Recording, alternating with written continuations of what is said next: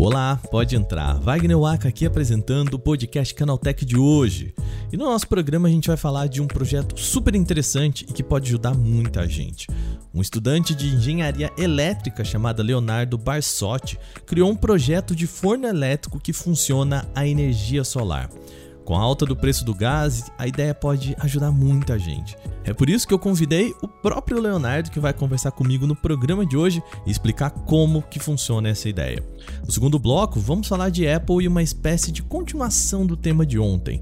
Podcast dessa quarta, eu falei aqui sobre como a indústria de smartphones está reduzindo no comparativo com 2021. E isso pode ter refletido na Apple. Fontes do site The Information apontam que a gigante teria pedido para montadoras pararem a produção de modelos do iPhone 14 por conta da demanda abaixo do esperado. Por fim, no último bloco, o assunto é Microsoft e a compra da Activision Blizzard. A companhia teve de responder também a um órgão regulamentador inglês sobre essa aquisição. No meio das respostas da gigante, a companhia aponta a proposta de um chamado Xbox Mobile Platform. Que, que é isso? Bom, é o que a gente discute no programa de hoje. Começa agora o podcast Canaltech, o programa que traz tudo o que você precisa saber do universo da tecnologia para começar o seu dia.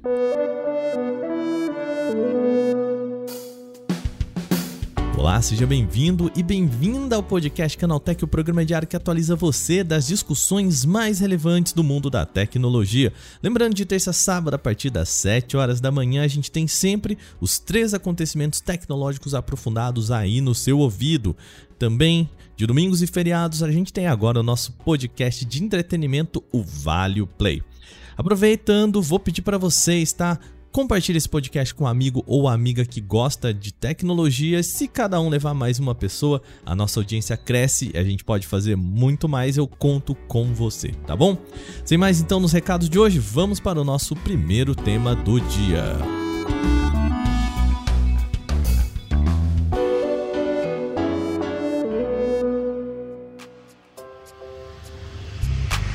Bom, o programa de hoje começa com uma história muito legal. Leonardo Barsotti é um aluno de curso de engenharia elétrica lá do Instituto Mauá de Tecnologia e desenvolveu para o seu TCC um forno elétrico que funciona por energia solar. A proposta usa componentes baratos como Arduino e, bom, pode ser o início de uma tecnologia para ajudar pessoas que não conseguem pagar pelo gás. Por conta disso, eu convidei o Leonardo para conversar comigo aqui no programa de hoje e explicar essa tecnologia. Tudo bem, Leonardo? Seja bem-vindo aqui ao nosso podcast Canaltech. É, muito obrigado pelo convite aí. Fico muito feliz de participar da, dessa conversa aí. Obrigado, a gente que agradece. Bom, a gente está falando de um projeto que me parece muito interessante, muito importante que foi me apresentado como um forno elétrico por energia solar. Primeira coisa, como que surgiu essa ideia? Então, Wagner, é, desde muito pequeno estudei numa escola que a gente fazia viagens para comunidades isoladas, então a gente visitou uma comunidade quilombola, uma comunidade indígena, e eu sempre me interessei por, por essa parte, e como eu faço energia, é, engenharia elétrica, né, eu, eu eu sou, eu gosto muito do, dessa parte de energia solar. Então, é, esse tema surgiu para conseguir atender é, um problema que é a parte de alimentação que hoje é muito grave dentro do Brasil. E e aí a gente juntou essa parte da engenharia elétrica, da parte solar, com essa necessidade que hoje está presente no Brasil. Uhum. Então surgiu a partir daí. A foto, ela me lembra uma balança junto é, com uma panela em cima. Explica pro pessoal, eu vou deixar uma foto lá no meu, no meu Twitter, tá? Então você procura lá, arroba Canaltech ou arroba o Acalves também, a gente vai deixar uma foto lá para você ver a carinha do projeto. Mas Leonardo, como que funciona essa sua ideia? É, muitos falam que parece uma urna, mas é um Parece, forno. parece.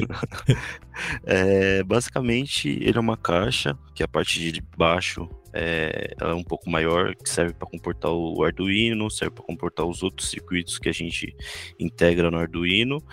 E a parte de cima, que é uma caixa um pouco menor, tem um gesso refratário dentro, que dentro dele vai ficar um uma chapa de aço, junto com os aquecedores que são de impressora 3D, inclusive. Eles chegam até 400 graus. Ô, louco, caramba. É. Ô, Leonardo, se eu só fazer essa, essa descrição aqui, então, para o nosso ouvinte ou para nosso ouvinte que não foi lá no, nas nossas redes sociais, imagina uma urna eletrônica a parte de baixo parece uma urna eletrônica com uma balança, né? Bem daquelas de, de mercado mesmo, né? E em cima, uma caixa aberta, né? Na qual você tem uma, uma espécie de bobina. Se eu tô. Eu, é, é, me lembra muito uma bobina dentro da qual você colocaria essa panela redonda. É, essa é a, a, a visão, tá? Vamos voltar lá. Então continua aí, Léo. Então, dentro desse gesso refratário vão ficar 10 cartuchos que vão de 0 a 400 graus. E através do Arduino a gente consegue trazer duas interfaces para o usuário, né? Ele pode escolher o, o modo automático, que ele insere a temperatura específica que ele quer, e o modo manual, que você seleciona médio, é, baixo, médio e alto. Então uhum. consegue atender um público que, que sabe qual é a temperatura que você quer para preparar o alimento e um público mais geral que você escolhe se quer a temperatura baixa, média ou alta. Então é basicamente assim que funciona. Tá, pera aí. Mas ainda para mim parece muito mágico o que está acontecendo aqui. né? É, a gente está falando de transformar a energia solar em uma energia térmica, né? Converter, fazer essa conversão. Mas é, se eu pegar essa panela e colocar debaixo do sol, ela não vai chegar a 400 graus. Né? então, peraí, como que você faz, né? Qual que é a técnica que você usa aqui para conseguir absorver essa energia? É, você usa placas solares? Como que, que faz essa, essa transformação né, tão interessante que você, você conseguiu fazer aqui? Então, a gente primeiro pega um módulo fotovoltaico de qualquer capacidade é, e joga para dentro de um circuito que dentro dele vai ter um transformador. Então a gente pega a voltagem da placa solar, passa por esse transformador e dentro do circuito ele vai rodar em torno de 9 volts, 5 volts, que é a alimentação do Arduino e do, do restante dos circuitos, né? Uhum. Aí dentro dele chegou no Arduino, ele vai passar por um circuito de potência que vai transformar, é, vai mandar um sinal para o Arduino. Dentro desse sinal, ele vai converter em, em, em, na temperatura, né? Uhum. Então ele está acompanhado de um sensor de temperatura também que consegue fazer essa regulação do, da temperatura. Perfeito. Aí eu vou te fazer agora uma pergunta de uso prático, né? Eu, Wagner, resolvi acampar, né? Vou uhum. levar a minha, o meu forno né, para esquentar aqui. É, eu preciso deixar carregando no sol ou eu vou deixar debaixo do sol? De quanto sol eu preciso, né? Um dia nublado já dá uhum. para fazer uma comida? Como que funciona? Então, é, o próximo passo desse projeto, inclusive, é montar um banco de bateria. Uhum. Então você consegue antes da viagem, deixar ali no sol carregando, que você vai ter um banco de bateria e a sua necessidade. É, então, mas sem esse banco de bateria, você vai ter um módulo fotovoltaico, você deixa lá e ele vai transformando a energia para chegar, por exemplo, eu vou fazer um, um, um bolo, né? Um bolo uhum. ali que vai precisar mais ou menos uma meia horinha ali de pré-aquecimento do, do espaço, mais uma horinha ali, vamos colocar 40 minutos de forno, né?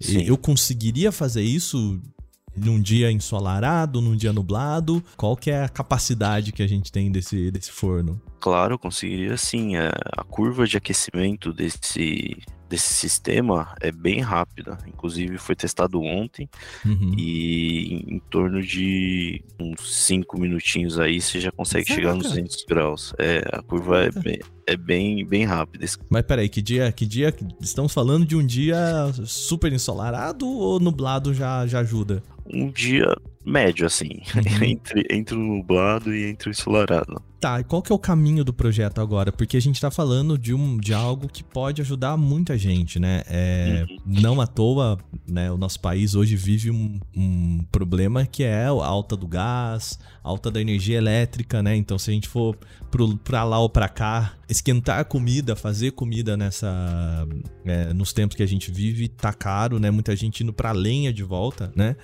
E o seu projeto pode ajudar muita gente, né? É, existe uma proposta já de, de conseguir transformar isso num, num, em algo que né, seja um produto viável para a população em geral? É, ainda falta refinar muitos, muitos uhum. traços desse projeto, porque, por exemplo, a estrutura em si dele é feita em MDF e a gente sabe uhum. que para um longo uso ele acaba não sendo muito viável, né? Para pegar um fogo é uma é, beleza, né? É. Então, acho que primeiro dar uma refinada, talvez trazer uma estrutura com isolante térmico um pouco melhor, uhum. é, e depois é, partir para a implantação, né? Uhum. Primeiro começar colocando um painel solar dentro de cada comunidade isolada, depois partir talvez para uma usina que aí já consegue atender não só a parte da alimentação, mas como uma parte de, de energia elétrica mesmo, né? Uhum. É, é, hoje é, a maioria das comunidades se concentram ali dentro do Nordeste, né? E é onde que tem o maior índice solar. Então acaba os dois acabam conversando muito bem. Sim, daria para é, você consegue expandir a ideia para muitos lados, né? Sim. Muito legal, muito bacana. Pergunta para você, quanto que custaria ou melhor, quanto que custou para você conseguir produzir então, o forno em si, ele acaba sendo bem barato, porque uhum. são, são componentes pequenos que vão dentro dele. Então, só a parte de eletrônica, ele custa em volta de uns 60 reais, mas o Arduino vai para uns cento e pouquinho. Aí, dependendo do que for utilizar de material para frente, de isolante térmico, acaba chegando nos 300 reais. O que é mais caro é a parte do painel fotovoltaico, que ainda está um está muito caro dentro do Brasil, uhum. mas com o avanço da tecnologia a tendência é baratear. Você tem noção do, do quanto vocês gastaram para fazer esse protótipo? Então, o protótipo acabou saindo de primeira, né? Então ele custou em volta disso que eu falei. É, uhum. O MDF a, a Maok forneceu. A gente tem o FabLab lá que uhum. eles conseguem fazer bastante material, bastante protótipo. Então a parte de eletrônica saiu em volta dos 60 reais por aí. Uau, muito, muito, muito barato, né? Poxa, que legal. Ah, uma pessoa que quiser saber mais sobre o seu trabalho e entender mais sobre como você fez é, todo, todo esse caminho. É, você já tem um estudo publicado sobre ele? Vão publicar um estudo? Como que alguém interessado em conhecer um pouquinho mais pode ir, ir atrás de, de conhecer? Então, essa semana, é, dia 21, 22, 23 de outubro, vai estar acontecendo a Eureka. Eu vou estar lá apresentando o meu projeto nesses três dias, das duas às 8 horas, no stand 54. E estou caminhando para fazer a publicação desse projeto aí. Leonardo, obrigado de coração você tirar um tempo, bater um papo com a gente aqui, contar é, sobre o seu projeto. Acho que, que são iniciativas assim que ajudam as pessoas eu que agradeço pelo convite, Wagner, e espero que surjam novas ideias que atendam os problemas existentes hoje. Bom, o Eureka, citado pelo Leonardo no programa, é um evento gratuito e aberto ao público. A ideia é que os alunos possam mostrar os trabalhos de conclusão de curso à comunidade. O evento começa amanhã, dia 21, e vai até dia 23 lá no Instituto Mauá de Tecnologia. O endereço eu vou deixar aqui na descrição desse podcast.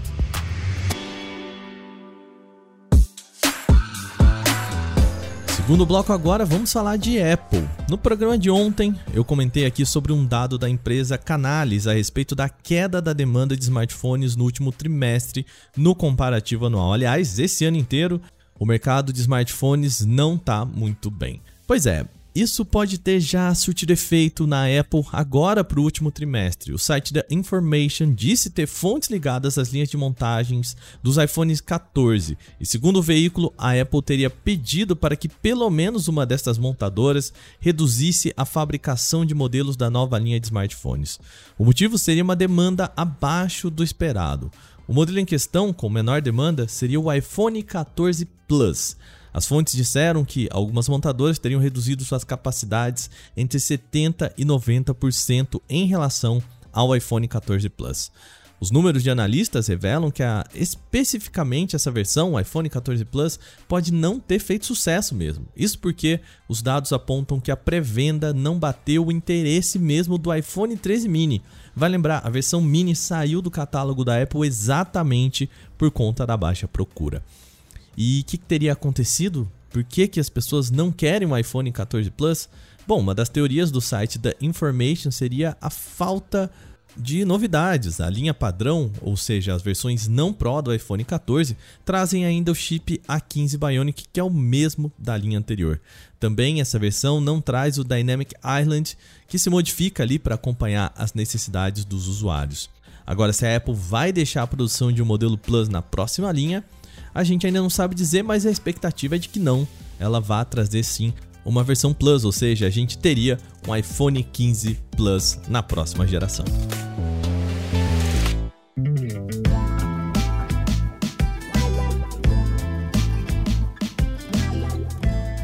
No terceiro bloco agora vamos falar de novas informações sobre a Microsoft. A empresa está passando pelo escrutínio de diferentes órgãos regulamentadores pelo mundo por conta da compra da Activision Blizzard. A gente já falou aqui, por exemplo, de documentos do CAD. Agora a gigante teve de responder algumas questões ao órgão inglês chamado CMA, que é sigla para Competition and Markets Authority. Ou melhor, no lugar de CMA, a pronúncia em inglês seria CMA seria a autoridade responsável por regular mercado e evitar concentrações de poder de empresas. Assim como aconteceu aqui no Brasil, a Microsoft teve de abrir algumas informações ainda confidenciais. E o que chama atenção dessa vez é a citação de uma possível loja de aplicativos para plataformas mobile da Microsoft, o que elas chamaram de Xbox Mobile Platform. Bom, vamos a um contexto aqui de como esse termo apareceu lá no documento.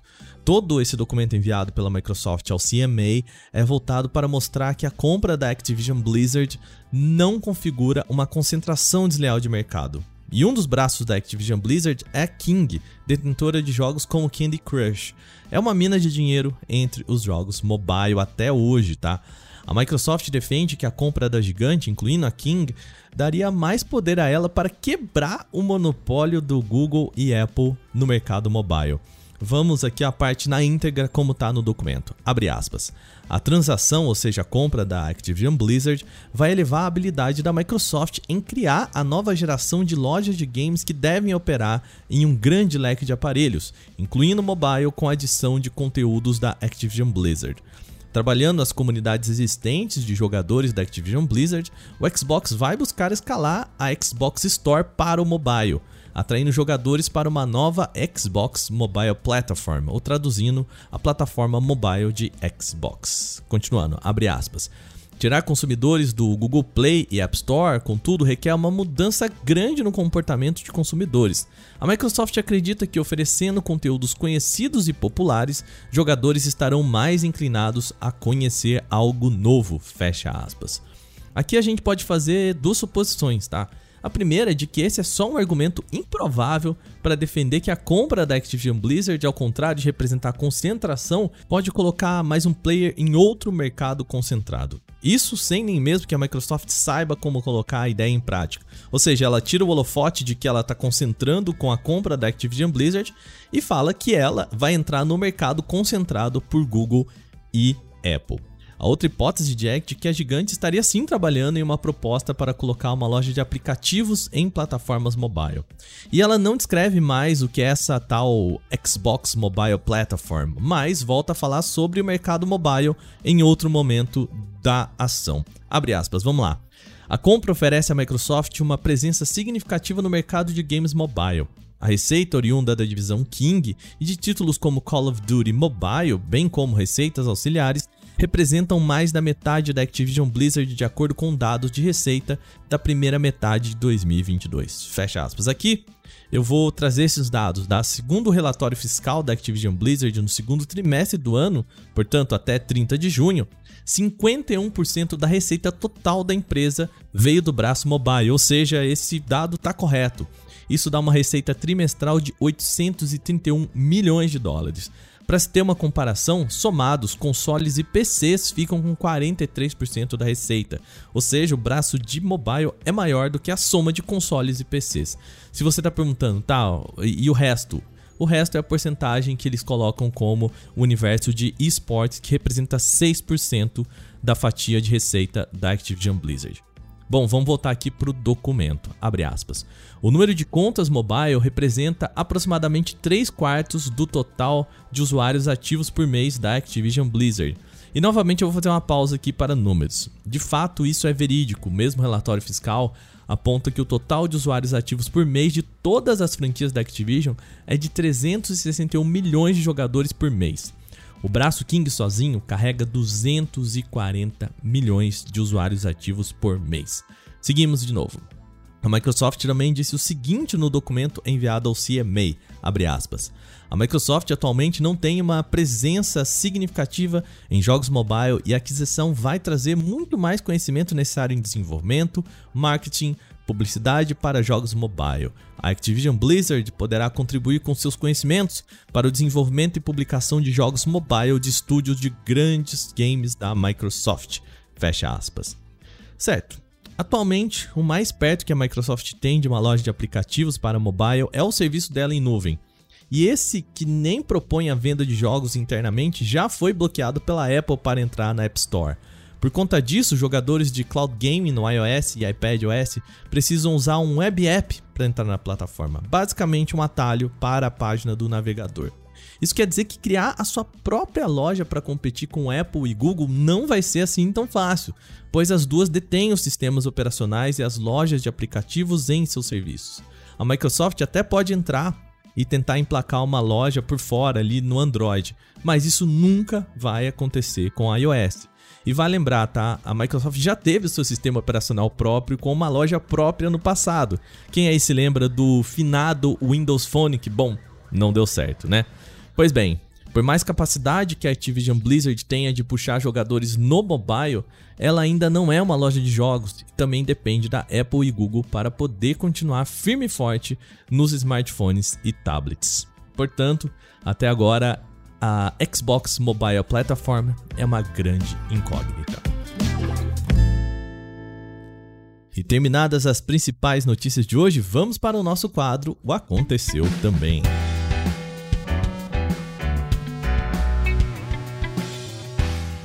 O Aconteceu Também é o quadro em que a gente fala das notícias também relevantes, mas que não geram uma discussão maior. O Brasil poderá ter um evento automotivo focado em tecnologia.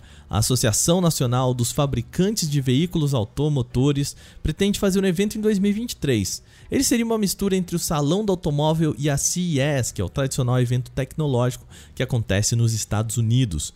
O Salão do Automóvel de São Paulo teve a sua última edição em 2018 e, devido à pandemia da Covid, foi adiado e até chegou a mudar de nome e formato com uma nova versão para 2022. A crise dos semicondutores e problemas de logística motivaram um novo adiamento. Segundo os colegas do site Autodata, a associação quer substituir o que seria o São Paulo Motor Experiente, a nova fase do salão, por esse evento voltado à tecnologia automotiva que teria estandes estáticos e muitas demonstrações de novos carros. A revelação foi feita pelo próprio presidente da entidade, Márcio de Lima Leite, em conversa com jornalistas. A SpaceX revelou que não falta muito para a internet dos satélites Starlink estarem disponíveis a bordos de aviões. Em um comunicado publicado nesta terça-feira, dia 18, a empresa explicou que vai lançar oficialmente o serviço Starlink Aviation no ano que vem e promete conexão de até 350 megabits por segundo para passageiros realizarem chamadas de vídeo, jogarem e também fazer outras atividades em aeronaves equipadas com o chamado Aero Terminal. Segundo a própria SpaceX, a conexão com latência de 20 milissegundos estará disponível durante o taxiamento da aeronave, decolagem, voo sobre áreas terrestres e oceanos e também no pouso. Para isso, será preciso usar o kit de aviação Starlink, que conta com um aeroterminal, uma fonte de energia, dois pontos de acesso sem fio e cabos, e o sistema já pode ser reservado. A empresa explica que, como os satélites que fornecem a conexão estão em movimentos constantes na órbita abaixo da Terra, há sempre algum deles sobre a aeronave ou perto o suficiente para oferecer esse sinal a altas altitudes em regiões polares. O WhatsApp está desenvolvendo uma possibilidade de adicionar legendas em fotos e vídeos encaminhados. A função foi encontrada em desenvolvimento e atualmente está em testes. É uma adição pequena. As mensagens encaminhadas são atualmente enviadas sem nenhum tipo de comentário. É só selecionar um destinatário e enviá-las. A mudança em construção colocaria mais uma etapa nesse processo, permitindo anexar comentários em textos ao conteúdo compartilhado. Por se tratar de uma função em desenvolvimento, nada se sabe sobre o lançamento ao público. Agora, nem mesmo os testadores têm acesso ao recurso e talvez ele demore para chegar, uma vez que ainda não apareceu em outros sistemas operacionais. O aplicativo de transportes 99 anunciou uma nova taxa máxima semanal de até 19,99% sobre o faturamento de motoristas. A mudança já está valendo a partir de 17 de outubro para todos que realizarem pelo menos 10 corridas no período de 7 dias e tem o objetivo de aumentar o lucro de quem está na linha de frente. A 99 explica que a taxa diária não será fixa e deve variar durante as corridas. Quando fechar o cálculo da semana, se essa porcentagem passar do limite de 19,99, o motorista será reembolsado pela quantia excedente. Um aviso será enviado para o celular do parceiro, que vai poder acompanhar os cálculos e ganhos em tempo real pelo aplicativo. Essa adição deve permitir ao condutor saber quanto pode ganhar ao final da semana e vai dar um melhor planejamento financeiro para a vida pessoal de quem está dirigindo. Um levantamento feito pelo agregador de dados DeepHadder revelou que a plataforma de metaverso Decentraland, baseada na moeda Ethereum, teve apenas 38 usuários ativos em um período de 24 horas, enquanto a concorrente The Sandbox registrou pouco mais de 500 no mesmo intervalo de tempo. Segundo esse relatório, esses números são extremamente preocupantes, principalmente por causa do valor de mercado estimado das duas empresas elas são avaliadas em 1,3 bilhão cada. Isso equivale a aproximadamente 7 bilhões de reais na conversão direta.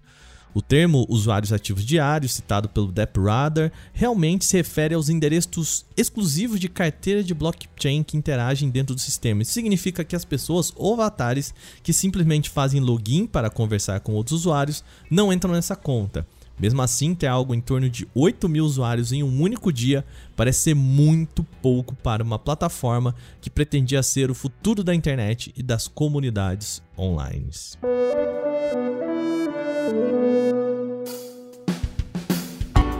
Bom, e com essas notícias, o nosso podcast Canaltech de hoje vai chegando ao fim. Lembre-se de seguir a gente e deixar aquela avaliação em seu agregador de podcast se você utiliza um.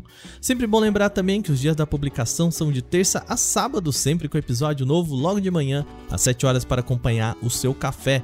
E de domingo, a gente tem o nosso Vale Play. Esse episódio foi roteirizado, apresentado e editado por mim, Wagner Waka, com a coordenação de Patrícia Gnipper. O programa também contou com reportagens de Felipe Ribeiro, Daniele Cassita, Igor Almenara, Alveni Lisboa e Gustavo Minari. A revisão de áudio é da dupla Gabriel Rime e Mari Capetinga e a trilha sonora é uma criação de Guilherme Zomer. Agora a gente vai ficando por aqui. Amanhã tem mais. Aquele abraço. Tchau, tchau.